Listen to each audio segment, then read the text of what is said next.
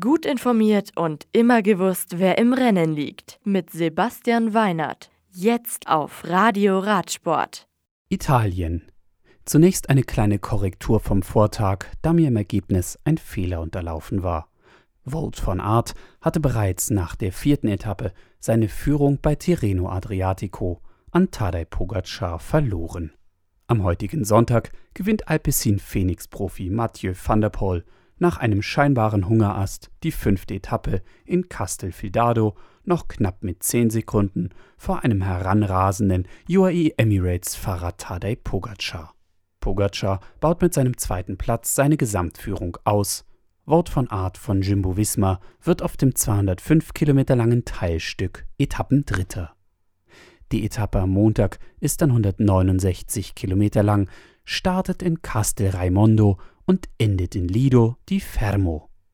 Die ersten 30 Kilometer sind abschüssig, ehe sich das Profil den Fahrern wellig zeigt und auf einem Rundkurs endet. Frankreich. Wegen des anhaltenden betrügerischen Zahlenspiels um die Corona-Grippe wird das Ziel von Nizza 25 Kilometer nördlich nach Levant verlegt. Hier verliert Primoz Roglic nach der Tour de France im vergangenen Jahr eine weitere Rundfahrt auf der Schlussetappe. Der Slowene stürzt zweimal und muss auch noch einen technischen Defekt beheben, was dazu führt, dass ein hervorragend fahrender Maximilian Schachmann von Bora Hansgrohe seinen Vorjahreserfolg wiederholen kann.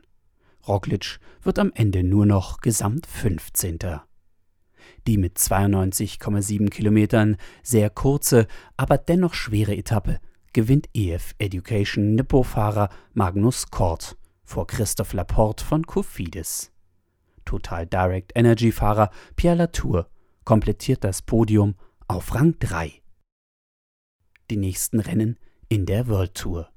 Neben Paris-Nizza und Tirreno Adriatico können die Profis nach dem Wochenende auch bei der Ronde van Drenthe in den Niederlanden, dem Danit No Körse Körse in Belgien und dem Grand Prix de Denain Porte de Hainaut in Frankreich zeigen, wer in Sachen ein Tagesrennen derzeit die Nase vorne hat.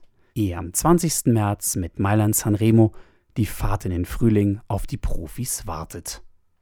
Das Radio für Radsportfans. Im Web auf radioradsport.de